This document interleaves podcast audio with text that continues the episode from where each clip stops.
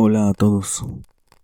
Esta historia que les voy a relatar ocurrió hace apenas unos meses. En la pandemia muchos perdieron sus trabajos. Ha sido una época difícil para la mayoría. Para mí, afortunadamente, representó la oportunidad de encontrar un trabajo, de hacer lo que más me gusta y poner en práctica tantos años de estudio.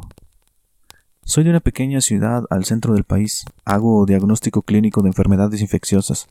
Me especializo en COVID-19. Trabajo el turno vespertino, así que salgo de casa pasado la una de la tarde, camino 15 minutos para tomar una combi en las afueras de la colonia y esta hace unos 30 minutos hasta mi trabajo. Entro a trabajar a las 2 y salgo a las 10, aunque esto es relativo debido al exceso de trabajo en la época. De regreso no tenía otra opción que tomar taxi. Me cobraba de 70 a 80 pesos por traerme a la casa, la verdad, el primer mes me las vi negras por la cuestión del dinero. Conforme pasaban los días en el trabajo me hice amigo de un técnico de otro departamento, de los pocos que me hablaban. Muchos sabrán lo difícil que es llegar a un lugar nuevo y lidiar con personas que te hacen caras, y hasta pareciera que les molesta tu llegada, más si le echas ganas a tu trabajo. Pero bueno, mi amigo, Jera, me ayudó mucho, tanto en relacionarme en el trabajo con otras personas como en lo personal. Todas las noches me esperaba y me daba raite. No le importaba tener que desviarse un poco de su camino para dejarme cerca de donde yo vivo. La verdad hasta me sentía mal dando tantas molestias, y cada que intentaba darle para la gasolina, él siempre me decía que lo guardara, que ese dinero me hacía más falta a mí que a él. Jera siempre me dejaba en el bulevar, al lado contrario de la colonia. Ahí hay un puente que marca la parada del transporte público. También en esa parada está una escuela de educación media superior. Esta, por un lado, colinda con una pequeña colonia y al otro hay un callejón sin pavimentar que da a un terreno baldío enorme. Honestamente me aterraba la idea de imaginar que tenía que caminar por ese callejón y me preguntaba si hubiese alguien que debería de hacerlo a estas horas o de madrugada. Al cruzar el puente y camino a casa estaba un lote baldío, después una gasolinera, otro lote baldío, un parque y finalmente la caseta de vigilancia de la colonia. Para que Jera no se desviara tanto de su camino, le decía que me dejara al lado contrario, en el bulevar. La escuela a la que me refiero, y como es de suponerse en esta época de pandemia, permaneció cerrada. Así que la hierba tanto de sus jardineras interiores como exteriores estaba muy crecida. Podía notarlo cada que cruzaba el puente sobre el bulevar. En ocasiones me detenía un poco a contemplar el paisaje nocturno. Siempre me ha gustado observar las luces sobre la ciudad y ahora me servía para sacar un poco de estrés y cansancio del trabajo. Fue en una de esas ocasiones que empecé a notar que una luz parpadeaba en un aula de la escuela, justo la que está en la esquina. La verdad no le tomé importancia. Esto podía deberse a muchos factores. Además asumí que el velador de la escuela estaba al tanto de esa posible avería. Pasaron los días y a veces ni me acordaba de la luz, a veces volteaba y otras no. Pero cada que lo hacía la luz siempre estaba parpadeando. Supuse que era un cortocircuito o algo así. En una de esas veces que me quedaba unos cinco minutos platicando con mi amigo antes de bajar de su auto, se me ocurrió voltear hacia el aula. Por fortuna, justo enfrente de donde estábamos había una sección de rejas y que pude ver claramente hacia adentro. La luz estaba normal, apagada, como en todas las aulas de esa escuela. Solo estaban encendidas las lámparas grandes, dos en las esquinas alumbrando al centro de la escuela y dos afuera de la escuela. Esa misma noche, cuando estaba cruzando el puente, me giré abruptamente para voltear a esa. Todo parecía normal, pero después de unos tres segundos, la luz comenzó a parpadear. Y fue ahí que me pareció ver una persona dentro del salón. Por la lejanía no podía distinguirla. Solo se veía una silueta oscura. Quizá hasta era una de las plantas que estaban en la jardinera. Tampoco le tomé importancia, pero a partir de esa noche me causó curiosidad esa luz así que cada ocasión que atravesaba el puente volteaba y veía lo mismo. La luz parpadeante y ahora esa tipo figura humana en la ventana. Supuse que era el velador de la escuela. Recuerdo bien que fue un viernes. Esos días eran particularmente pesados. Había sido una jornada muy larga. Salí pasado las once. Aparte cargaba con todo el estrés de la semana. Como ya era habitual, mi amigo me esperó y me dio raite. Me dejó donde siempre. Nos despedimos y antes de subir el puente me detuve. Esta vez quería salir de dudas. Quería ver qué era lo que estaba pasando ahí. Honestamente, comenzaba a creer que eso que veía quería llamar mi atención por medio de la luz. Me acerqué a la reja y como supuse la luz empezó a parpadear. Volté hacia la banqueta, pero nadie se veía ni cerca ni lejos, en ninguna dirección. De hecho, ni en el bulevar pasaban autos. Y era obvio, ya que estábamos en pico de pandemia. Cuando regresé la mirada al aula, lo pude ver. Sí había alguien adentro del salón. Era una figura humana. Se notaba claramente cuando parpadeaba la luz. La figura comenzó a caminar de un lado al otro del aula, despacio. De repente lo empezó a hacer un poco más rápido. Cada vez caminaba más y más rápido, de un lado a otro del aula. De repente, a mitad del salón se detuvo, y podría jurar que vi cómo se giró hacia donde estaba yo. Di un grito y corrí hacia el puente. Subí tan a prisa como pude que hasta olvidé lo cansado que iba. En cuanto crucé el puente y bajé las escaleras me detuve. Me giré para observar hacia atrás a ver si esa cosa me estaba siguiendo o, o alguien, pero no. No había nada. Sin embargo, sí había algo al otro lado del puente. A pie de las escaleras había una silueta. Estoy seguro que era la misma silueta que había visto en el aula. Estaba solo ahí parada, detenida. Hasta podría sentir que me estaba mirando, que me observaba. Volví a correr, corrí tan rápido como pude y no me detuve hasta llegar a la caseta de vigilancia en la entrada de la colonia. Llegué casi cayéndome. Los vigilantes de inmediato se alertaron. ¿Qué le pasa, joven? ¿Está bien? ¿Alguien lo viene siguiendo? Me preguntaron los policías en la entrada. Me llevaba bien con ellos, me conocían porque siempre llegaba a la misma hora y pasaba a darles las buenas noches. La verdad me dio mucha pena decirles lo que me había pasado. Solo les dije que en el baldío habían intentado asaltarme. Total no sería la primera vez que alguien reportaba algo así. Yo no sabía qué más decirles. De hecho, ni siquiera estaba seguro de lo que vi. Si eso era una persona, o si era un fantasma, o quién sabe qué. Tres de ellos se fueron a ver al parque.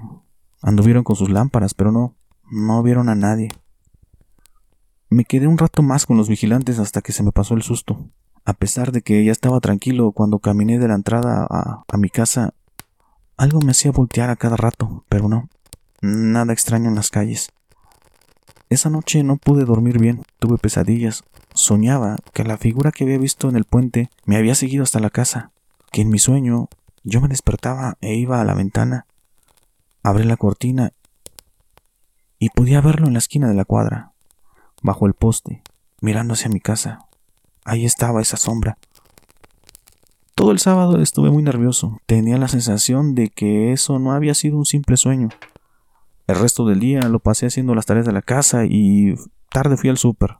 Me gustaba hacer lo más que pudiera los sábados para tener todo el domingo para descansar.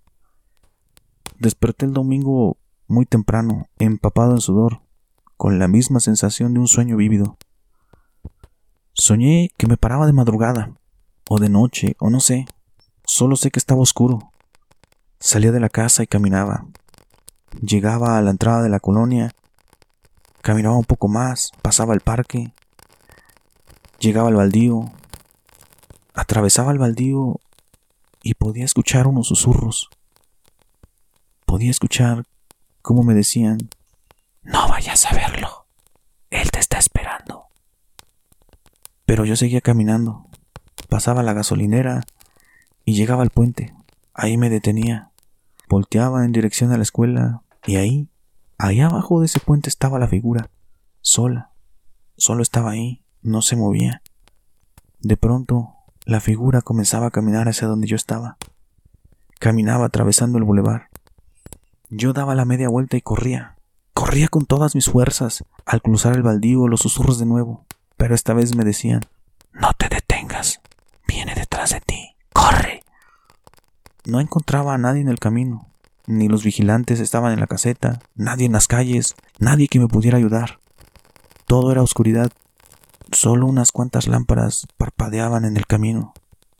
Todo era un silencio aterrador. Finalmente, cuando estaba por llegar a casa y ya casi sin aliento me detenía en la esquina de la cuadra, junto al poste, bajo la lámpara. Sí, justo donde había soñado que veía aquella figura. Justo ahí estaba parado yo, Miraba a mi ventana, a mi cuarto, ubicado en la segunda planta de la casa. De repente se abría la cortina y me asomaba yo. Podía distinguir claramente. Era yo quien estaba en la ventana. El resto de esa mañana estuve muy nervioso. Entre lo real y lo imaginario ya no sabía ni qué pensar. Preparé mi comida de la semana. Por la tarde, a eso de las cinco, salí a caminar un poco.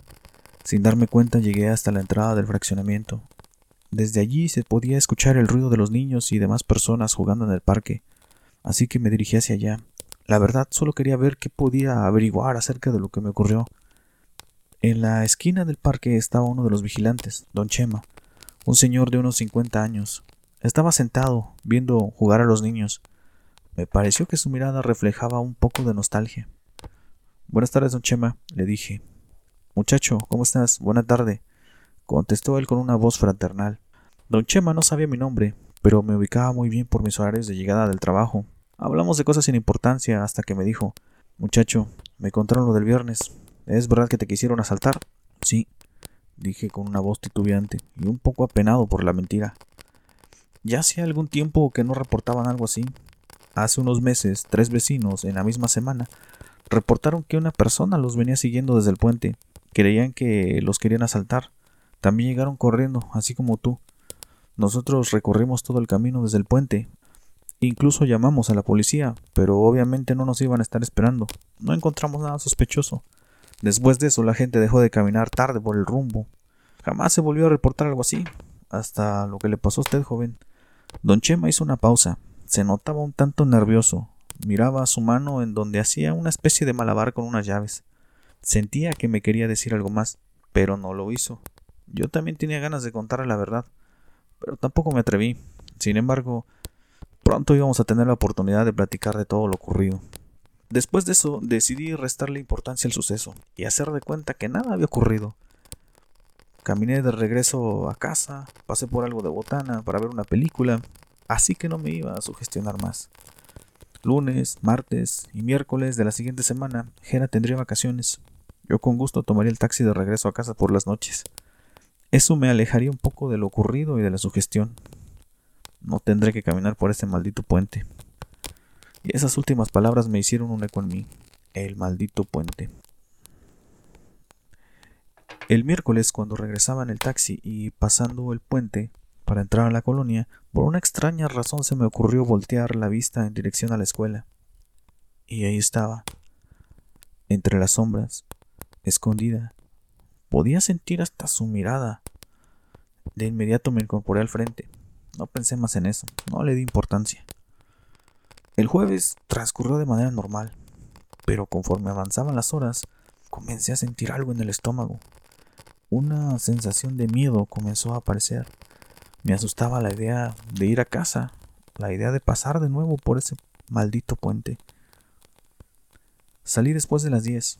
Mi amigo me esperaba en su camioneta. Jera me notó serio y me preguntó lo que me sucedía.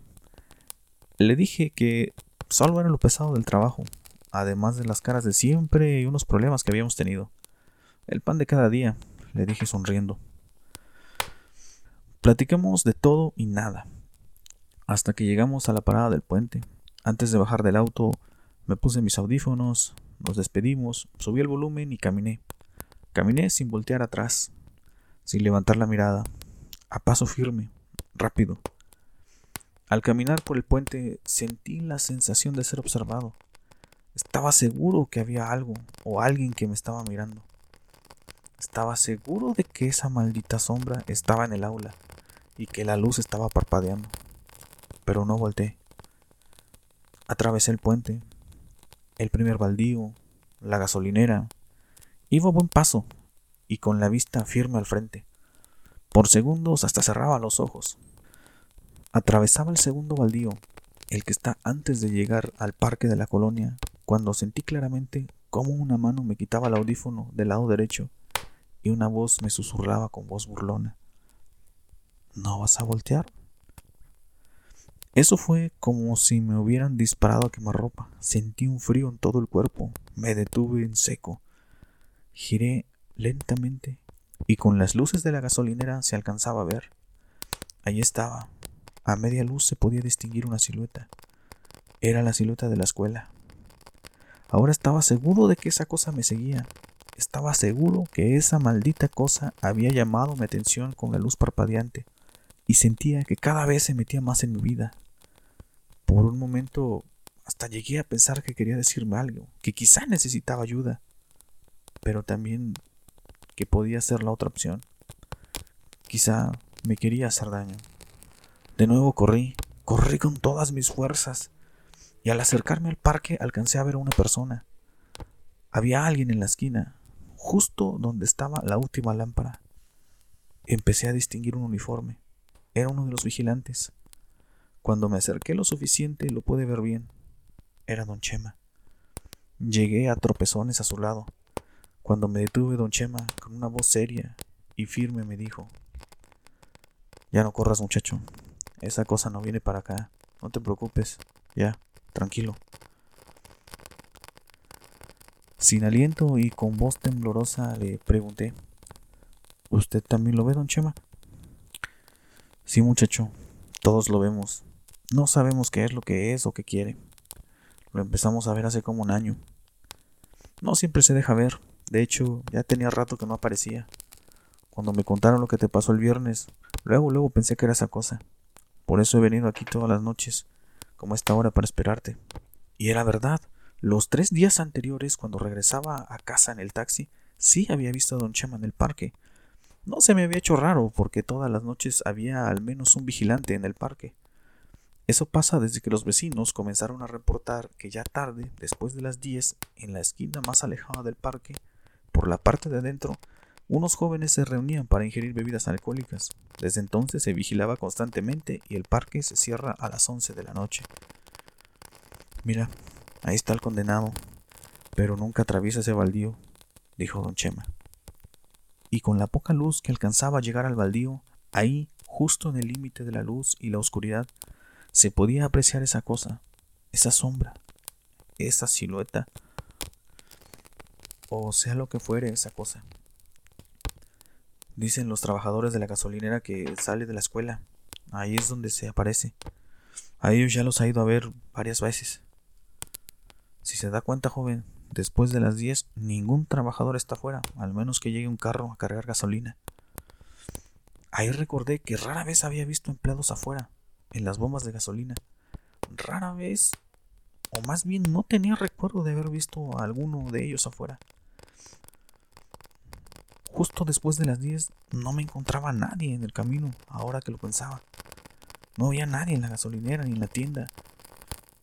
Nadie en el camino. Le conté a don Chema mi historia. Le conté de mis suposiciones, de cómo esa cosa comenzó a llamarme atención, hasta mis sueños. Fue entonces cuando a don Chema le cambió el semblante. Se quedó en silencio, muy serio. Después de unos segundos me dijo, Creo que tus suposiciones son reales, muchacho. Ahora que me cuentas lo de tu sueño, es como si esa cosa quisiera meterse más y más en tu vida. Don Chema metió una mano a la bolsa del chaleco que traía y sacó un rosario. Me lo dio. Te hace más falta a ti que a mí, muchacho. Está bendito. Ahorita que vayas para tu casa, pasa por una veladora a la tienda. Y si sabes rezar, hazlo. Voy a ver qué puedo investigar con las personas del fraccionamiento. Me despedí de don Chema con un sentimiento de alivio. Platicar con él y contarle mis cosas me tranquilizó. Era una sensación de saber que esa cosa sí existía, que no era un producto de mi imaginación, y lo aceptaba como tal. Pero esta vez ya no me sentía solo. Seguí la recomendación de don Chema, compré unas veladoras y cuando llegué a casa encendí una. La encendí con mucha fe y pidiendo paz. Yo no era la persona más creyente, pero sí seguía ligado a la religión que me inculcaron mis padres cuando era niño. Y ahora tenía la necesidad de acercarme, de regresar, de protegerme, de pedir ayuda. El viernes transcurrió como todos, mucho trabajo y eso precisamente me mantuvo ocupado, evitando pensar en esa maldita cosa. Aunque ahora me sentía un poco mejor gracias a la plática que tuve con don Chema. Cuando llegó la hora de salir nuevamente, ahí estaba mi amigo esperando. Esta vez decidí que le contaría todo. Jera es conocido por ser un tipo de carácter fuerte. Sé que no a todos les cae bien y ha tenido muchos roces en el trabajo con algunas personas. Hasta cierto punto creo que por eso se hizo mi amigo. Él se daba cuenta de lo mal que la pasaba a veces con los demás. No dijo nada. Solo se detuvo en el puente, se bajó y fue hacia la escuela. Cuando yo me iba a bajar, me hizo una seña de que me quedara allí. Regresó después de cinco minutos y me dijo que la luz estaba apagada. Pero cuando se dio la vuelta y empezó a caminar, escuchó un sonido que describió como el chasquido que hace el apagador al encender y apagar la luz repetidamente. Volteó y alcanzó a ver cómo se apagó la luz, y esta así permaneció ya. Vamos, te voy a dejar a tu casa, me dijo. Esa noche volví a tener pesadillas con esa cosa. Era el mismo maldito sueño. Yo iba caminando hasta el puente y esa cosa me seguía de regreso, hasta la esquina de la casa. Llegaba a ese punto y me detenía en la lámpara. Cansado de correr, miraba hacia mi recámara. Se encendía la luz del cuarto, se abría la cortina de la ventana y nuevamente aparecía yo. Pero esta vez había algo más. Esta vez no estaba solo. Algo se dibujaba al lado mío en la ventana. Había una sombra en mi costado izquierdo. Era de madrugada cuando desperté nuevamente empapado en sudor. Bajé a tomar un poco de agua. Estaba muy sugestionado por el sueño. Me parecía ver esa maldita sombra por toda la casa ya. Noté que la veladora que tenía encendida se había terminado. Por fortuna había comprado varias. Encendí una más, haciendo una plegaria y con el rosario que me regaló Don Chema en la mano. Después de beber agua, tomé una veladora más y la llevé a mi cuarto. Cuando encendí la veladora, un presentimiento llegó a mi mente. Una sensación que me decía que esa cosa estaba allá afuera. Allá, a lo lejos, bajo la lámpara de la contraesquina. Y me acerqué a la ventana. Abrí la cortina y me pareció ver la luz de la lámpara de la calle Abrí la cortina y me pareció ver que la luz de la lámpara de la calle parpadeó por una milésima de segundo. Abrí la ventana para ver mejor. Con la veladora en la mano, hice una plegaria nuevamente, con fe, susurrando. La luz parpadeó y en un segundo me pareció ver que algo se alejaba de la lámpara. Pero, para ser honesto, esto, al igual que otras cosas, no sé si era verdad. No sé si de verdad las vi.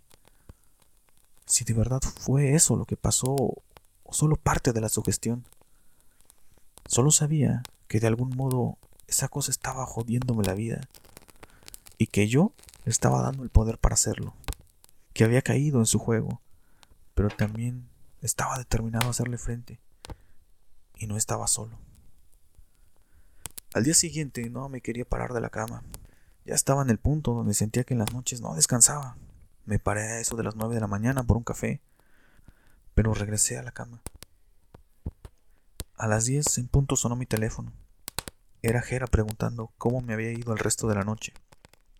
Finalizó la llamada diciendo que iría a verme al anochecer. ¿Qué? ¿Vamos por unos tacos y platicamos? me dijo. Yo solo asentí. Poco a poco desperté y me incorporé para hacer mis cosas normales de fin de semana. Lavar, el súper, etc todas las carreras por la visita que tendría por la tarde de Jera. Comí algo en la calle, caminaba, pero parecía un zombie. Estaba soñoliento, cansado, agobiado del trabajo y del estrés que me generaba esa maldita cosa. En punto de las seis me llegó un mensaje al teléfono. Era Jera, pidiendo que nos viéramos en los tacos que están en la entrada del fraccionamiento. De nuevo asentí. A las 6.45 salí de casa. Algo me llevó directo a la contraesquina que veía en mis pesadillas. No había nada raro. Cosas de ese tipo me hacían preguntarme si de verdad estaba pasando algo o todo era producto de mi imaginación. Quizás estoy enloqueciendo, dije en voz baja. Y me apresuré a llegar a la entrada del fraccionamiento. Jera ya estaba ahí. No tocamos el tema durante la cena. Platicamos del trabajo y de un negocio que él tenía. Pedí una orden de tacos para llevar. Me encantan los antojitos recalentados al día siguiente por la mañana, con una buena taza de café. Vamos a tu casa, dijo Jera. Te toca invitar el café con pan. Yo acepté con una risa. Saliendo de la taquería, le dije a Jera que fuéramos a buscar a don Chema.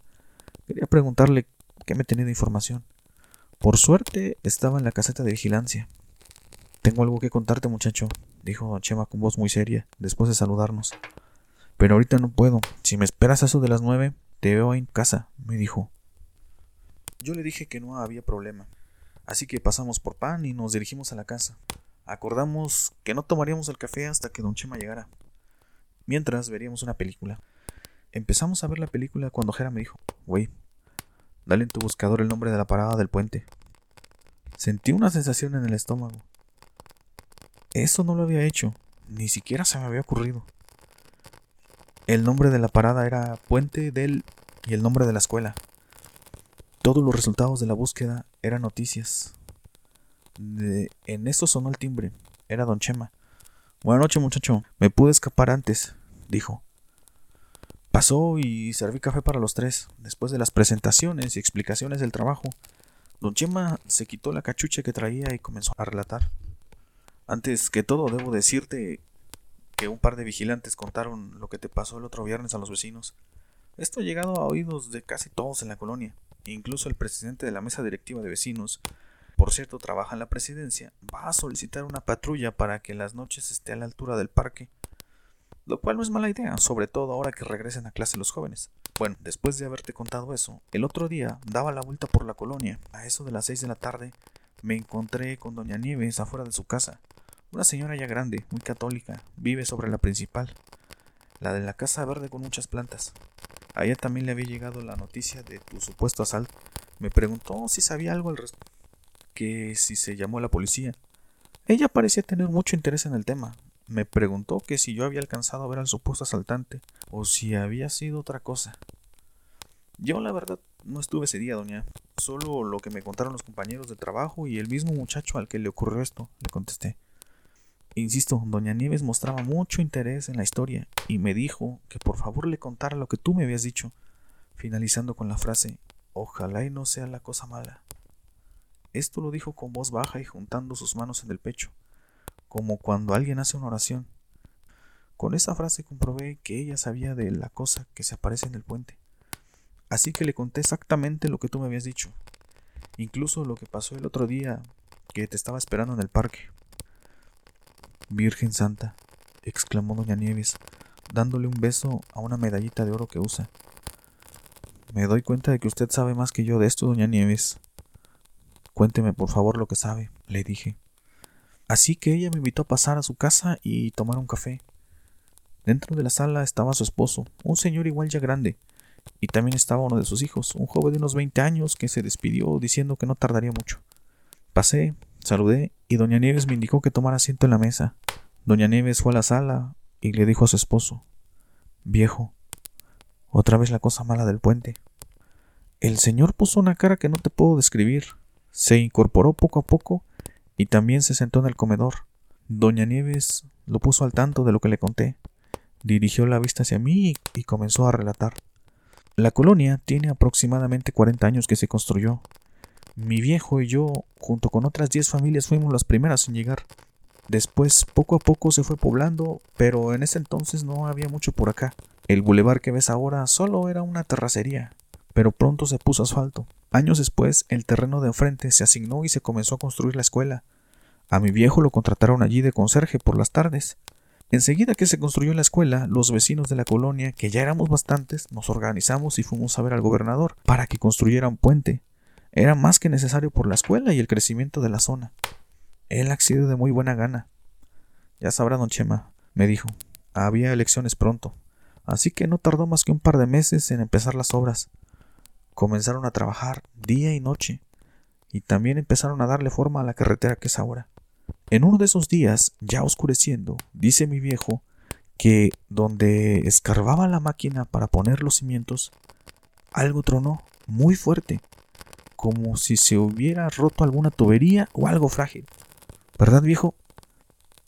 En ese punto, muchacho continuó con el relato su esposo. Dijo, sí, se escuchó como un trueno muy fuerte. Todos los trabajadores se acercaron corriendo. Yo, que lo había escuchado hasta la escuela, también fui a ver. Pero pronto los supervisores de la obra llegaron y empezaron a alejar a todo aquel curioso que se acercara. Lo siguiente me lo contó uno de los albañiles que trabajaban de noche en la obra. Este me dijo que la máquina había roto una especie de olla muy grande, que a ellos no los dejaron ver lo que había ahí. Unos dicen que sacaron mucho oro, otros que eran artesanías, pero hubo algunos más que decían que sí había varias cosas guardadas allí en esa tipolla, pero también una especie de momia, un cadáver pues. A los pocos minutos llegaron unas camionetas y sacaron todo lo que ahí había. Todo siguió como si nada. Pero a partir de aquella noche empezaron los accidentes en la obra. Al día siguiente fallecieron dos trabajadores que se les cayó una viga encima. Nosotros en la escuela empezamos a ver cosas raras, a una sombra pasearse por los salones. Las luces se encendían solas, e incluso en una ocasión me llamó el director, porque según seguido yo dejaba las luces encendidas de los salones, principalmente la del salón de la esquina, el más cercano al puente. Otra vez ese escalofrío recorrió mi cuerpo con las palabras de don Chema. Todo parecía empezar a cobrar sentido. Esas palabras y lo que alcancé a ver en el teléfono antes de que don Chema llegara. Continuó don Chema relatando lo que le contó el esposo de doña Nieves. Pronto esa sombra se dejaba ver más seguido por toda la escuela. No era una sombra cualquiera, era una figura humana. Veíamos que se metía a algún salón e íbamos corriendo tras ella, pero nunca había nada. La obra se vio retrasada por varios accidentes extraños. Incluso después de la construcción del puente, han ocurrido allí un sinfín de accidentes de todo tipo en ese bulevar, justo a esa altura y en ambos sentidos. Muchos aseguran haber visto a una persona caminando por todo alrededor, los trabajadores de la gasolinera, los de la tienda, y muchas personas que ya no caminan por ahí por miedo. Lo que es esa cosa no es buena, y salió cuando rompieron el suelo. Ahí la dejaron salir. En ese punto tomó la palabra de nuevo doña Nieves. Ahora, lo que usted me contó, don Chema, del muchacho al que espantaron, tiene una razón.